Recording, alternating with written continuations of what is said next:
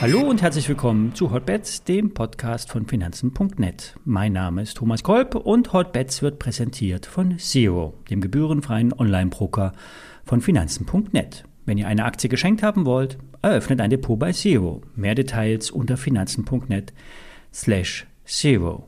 Alle nachfolgenden Informationen stellen keine Aufforderung zum Kauf oder Verkauf der betreffenden Werte dar. Bei den besprochenen Wertpapieren handelt es sich um sehr volatile Anlagemöglichkeiten mit hohem Risiko. Dies ist keine Anlageberatung und ihr handelt auf eigenes Risiko. Tag 2 nach der Invasion der Russen in die Ukraine. Die Lage ist zwar noch etwas unklar, doch es ist davon auszugehen, dass Putins Truppen am Wochenende die Kontrolle über das Land übernehmen werden. Wir schauen auf die Märkte und lesen in den Charts, auch wenn es sich nicht richtig anfühlt, die Erholung kommt und vielleicht stärker als die Schlagzeilen es vermuten lassen. Es gab gestern Angst im Markt, hohes Volumen und dicke Gap Downs. Das heißt, die Eröffnung ist mit einem Sprung über die Klippe zu vergleichen. Deutschland hatte da einen Tag Vorsprung. Der DAX war schon am Mittwoch unter die wichtige Marke von 14.800 DAX-Punkten gefallen. Das Tief muss noch nicht gewesen sein. Nach unten gibt es noch viele Ziele zum Ansteuern. Aber es gab gestern eine sehr große Umkehr in den USA, getrieben von den Big Techs, also Microsoft und Co. Die Erholung war mit hohem Volumen verbunden. Der Boden könnte also vorerst tragfähig sein.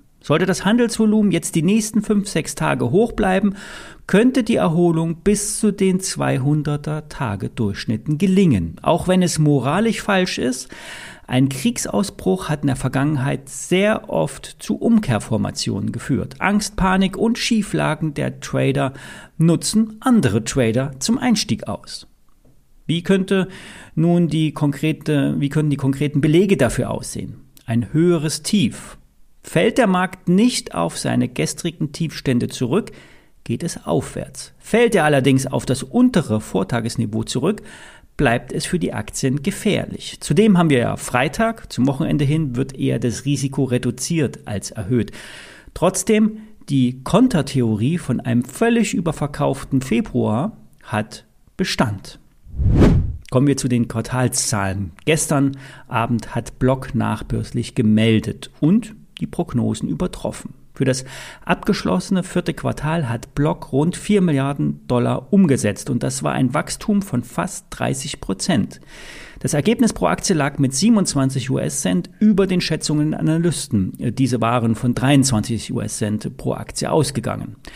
Die Jahreszahlen belegen ein starkes Wachstum, eine unabdingbare Voraussetzung für eine hohe Bewertung. Block hat zwar die Bewertung durch den 70-prozentigen Kursabschwung bereits deutlich abgebaut, doch ohne Wachstum und Cashflow hätte es auch noch weiter runtergehen können im Aktienkurs. Die Aktie konnte sich in den USA im Zuge der Erholung von den Tiefständen bei rund 80 Dollar lösen, schloss mit einem Plus von 7% und hat nachbörslich nach den vermeldeten Zahlen noch einmal rund 25% zugelegt. Damit ist die Marke von 100 Dollar wieder zurückerobert. Die Erholung könnte auf bis zu 150 Dollar laufen, so die Einschätzung vom Anlegermagazin Der Aktionär. Ich habe selber die Block im Depot, daher die Meldung zu Interessenskonflikten. Im europäischen Handel steht Block vor der 100er Euro Marke. Kurz darüber liegen viele Widerstände, doch der Abverkauf von über 70 Prozent vom Hoch kann zu starken Moves führen. Block ist bei Tradern beliebt, Viele glauben an das Geschäftsmodell. Die Abwärtsstrecke könnte nun beendet sein. Die Analysten der Bank of America hatten sich schon vor anderthalb Wochen positiv zu Block geäußert.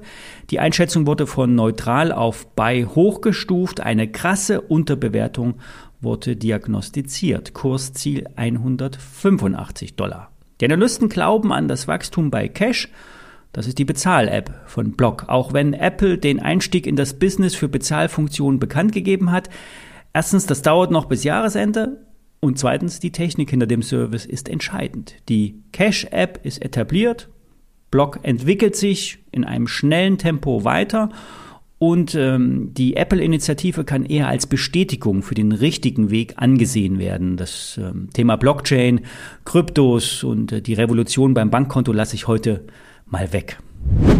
Zum Schluss ein Blick auf Moderna. Der Impfstoffhersteller hat gestern ebenfalls Zahlen veröffentlicht. Im letzten Jahr wurden rund 12 Milliarden Dollar Nettogewinn vermeldet. Das führt zu Barmitteln in Höhe von 18 Milliarden Dollar. Das Geld soll in Forschung und Entwicklung investiert werden.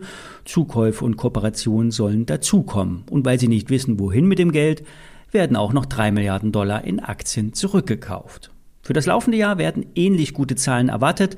Die Bruttomarge soll bei unglaublichen 85 Prozent liegen. Ähnlich profitabel ist da nur der Drogen- und der Waffenhandel. Dahinter kommen die Börsenplatzbetreiber, die haben Margen von 50 Prozent und das schon seit 20 Jahren. Moderna meldet für 2022, also fürs laufende Jahr, 19 Milliarden Dollar an abgeschlossenen Lieferverträgen bei den Impfstoffen plus 3 Milliarden optionale Zubuchung, Zubuchungsoptionen. Und selbst für 2023 liegen bereits Bestellungen für die Impfstoffe vor. Und das ist ein gutes Signal für die Aktionäre. Der Impfstoffvertrieb bleibt als Cash-Cow derzeit erhalten. Und das Geld aus den Einnahmen wird investiert und macht die Impfstoffaktien attraktiv. Ähnliches gilt für BioNTech. Nach dem gestrigen Sell-off geht es nur noch nach oben. Hier würde mich ein Ausbruch aus dem Abwärtstrend nicht wundern. Kleiner Hinweis am Rande, ich bin auch in die BioNTech investiert. So, jetzt hoffen wir, dass die Machtübergabe in der Ukraine so wenig wie möglich Opfer kostet. Wir hören uns am Montag wieder. Bis dahin.